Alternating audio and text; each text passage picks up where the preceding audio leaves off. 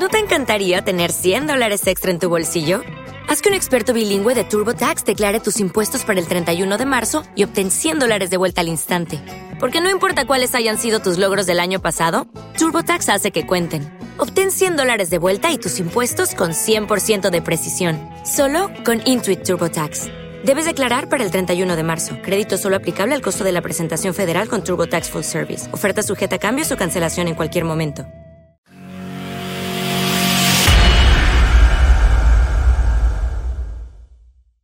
Buenos días a todos. El azote de los bancos. El Tribunal de Justicia de la Unión Europea.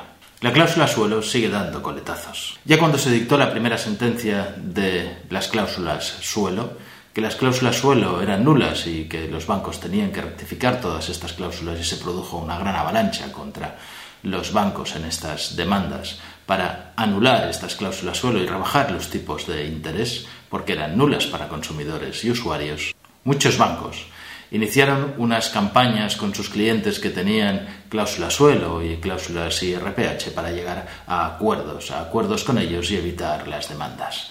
BBVA, Ibercaja, Banco de Santander, muchos de ellos y algunos de propia iniciativa de propia iniciativa ya iban al cliente para firmar acuerdos e incluso había otros que levantaban la cláusula suelo de forma directa y aplicaban un tipo de interés variable que fuera también más bajo, un tipo de interés más uno de forma automática sin ni siquiera decírselo a sus clientes. Ahora, la comunidad económica europea, a través de su tribunal y a través de una consulta de un juez de Teruel, ha dado una vuelta de tuerca a todos estos acuerdos. Si en época de crisis necesitáis dinero, fuisteis afectados por cláusula suelo y llegasteis a un acuerdo con el banco, escuchar bien este vídeo, porque podéis rascar dinero. Soy Josep Ruach, abogado, colegiado ICAP 21814. En este canal de YouTube quiero compartir contigo mi experiencia para que de algún modo te sea útil en la vida. También espero aprender de tus comentarios. Te invito a que te unas a mí en la búsqueda de la verdad, aunque sea subjetiva, cada semana en Ruach Legal TV. Primero quizá os voy a explicar cómo funciona este Tribunal de Justicia de la Unión Europea. A veces no se sabe muy bien por qué dicta sentencias o quién plantea los casos o cómo es. Se trata de un tribunal que resuelve dudas sobre la legislación europea aplicable a cada uno de los países. Entonces funciona del siguiente modo. Un juez, por ejemplo español, en este caso fue un juez español, un juez de Teruel, estaba viendo un caso en el cual alguien había firmado un acuerdo con el banco en el cual eliminaban una cláusula suelo y le aplicaban un tipo de interés fijo, de acuerdo con el firmado en un contrato. Y el juez tiene dudas, tiene dudas y se las pregunta al Tribunal de Justicia Europeo qué es lo que tiene que hacer y cuál es la interpretación de la directiva europea que habla de esto, de las cláusulas de los consumidores y usuarios. En concreto, en este caso, este hombre había adquirido una vivienda por un valor de 148.000 euros que tenía ya una hipoteca cuando la compró, era una hipoteca que había hecho el constructor, el promotor que promovía las viviendas, había hecho una hipoteca y él se subrogó en esta.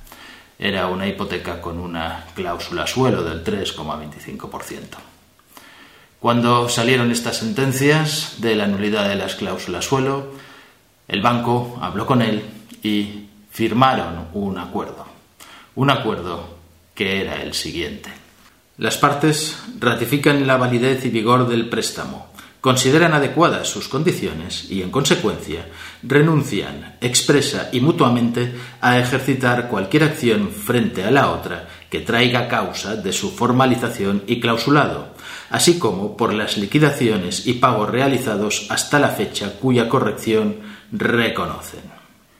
Y además hicieron escribir al usuario al final del contrato que entendía y comprendía que el interés nuevo era un interés fijo del 2,35% y que conocía que ese interés no iba nunca a bajar. Lo que se pregunta al juez es una cuestión un poco técnica. La cláusula suelo es una cláusula nula. Entonces, ¿se puede firmar un contrato sobre una cláusula nula? ¿Vincula ese contrato sobre una cláusula nula al usuario, porque lo que está haciendo es renunciar, es renunciar a demandar al banco a partir de aquí y en el futuro. El banco también a demandarle a él, no por los impagos, evidentemente, pero aquí quien tiene que demandar en cualquier caso es el usuario. ¿Esa renuncia es válida? ¿Y qué es lo que dice el tribunal? El tribunal dice que es posible. Es posible firmar contratos de innovación para rectificar este tipo de cláusulas, que son válidas. También la posibilidad de acuerdos de clientes con bancos diferenciando las cuestiones de que es un acuerdo transaccional, porque jurídicamente un acuerdo transaccional es cuando ya hay planteado un conflicto, cuando dos partes están en guerra y están en juicio, llegan a un acuerdo para resolverlo. Y otra es cuando no existe todavía planteado este conflicto. No existía en este caso un conflicto planteado porque nadie había demandado al banco para levantar la cláusula suelo. Entonces es un acuerdo que libremente firman las partes.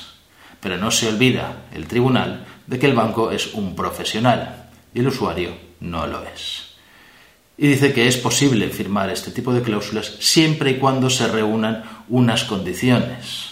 Unas condiciones de transparencia, igual que en todos los casos, información adecuada, igual que en todos los casos, y que el cliente sepa y sea consciente que no tiene ninguna obligación de firmar ese contrato y además sepa y sea consciente de que esa no posibilidad de demandar al banco no le vincula. Es decir, no vale, puede demandarle si después resulta que ese contrato, por alguna razón, no fuera legal o por alguna razón atentara contra sus derechos.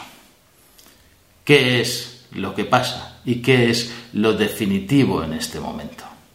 Que ciertamente los bancos para evitar tener una avalancha de demandas hicieron todas estas correcciones y se apresuraron a dar a los clientes unas condiciones hipotecarias mejores que las que tenían antes.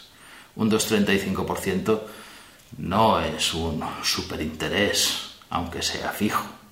Es un interés, vamos a decir, normal, si hubiera ido a juicio, probablemente lo que hubiera resultado es que su interés sería del 1%, porque es lo que estaban haciendo todas las sentencias. Las sentencias estaban diciendo que se anulaba la cláusula suelo y que lo que tenía que pagarse era Euribor más 1. Y como el Euribor estaba en cero y por debajo de cero el interés era 1. Por lo que este hombre se sintió agredido o fue aconsejado de intentar también revocar este acuerdo. Pero no solamente por esta razón, no solamente porque este interés era alto conforme al que podía conseguir si hubiera ido a juicio, sino porque cuando una cláusula es nula, tiene que hacerse como si hubiera desaparecido, como si no hubiera existido nunca. ¿Y qué hacían los tribunales? Si tú llevabas un tiempo pagando un 3,25% como cláusula suelo y el variable había bajado más, además se condenaba al banco a devolverte lo que te había cobrado de más durante todo este tiempo, también con intereses. Y los bancos, precisamente para evitar tener que devolver dinero, empezaron a reconocer que esas cláusulas suelo eran nulas, a hablar con sus clientes y a intentar convencerles de que esto era lo mejor, así se solucionaba el problema y a partir de entonces tenían un interés fijo y iban a pagar menos. Pero se olvidaban de informar de una forma concreta y correcta de todo el dinero al que renunciaban. Eso no lo habían calculado. Esta sentencia viene a decir que se pueden impugnar todas estas cláusulas porque hay un defecto de información que corresponde al banco y que es clave. Lo importante y lo básico no es que hayas firmado una cláusula que te diga que no puedes atacar al banco. Lo importante no es que el banco te haya dado un mejor trato que el que tenías. Lo importante es que el banco no te devolvió el dinero que te tenía que devolver. Y si renunciaste en ese momento, esa renuncia no vale.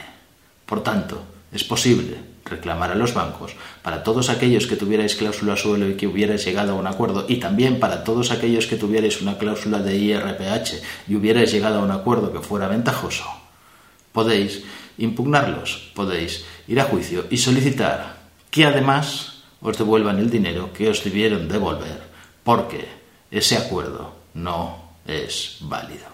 Y así, el fallo de la sentencia dice lo siguiente.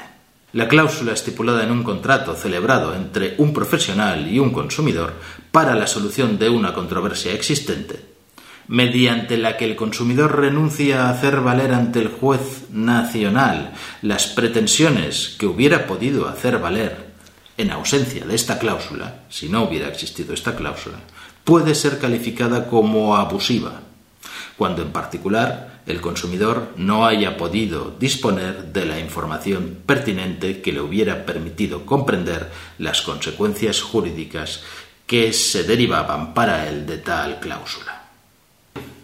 Solo puede ser abusiva, pero si faltan estos requisitos y el banco no puede demostrar que efectivamente te informó a la peseta, al euro, al céntimo de lo que estaba renunciando, esa cláusula es abusiva y tiene que demostrarlo el banco.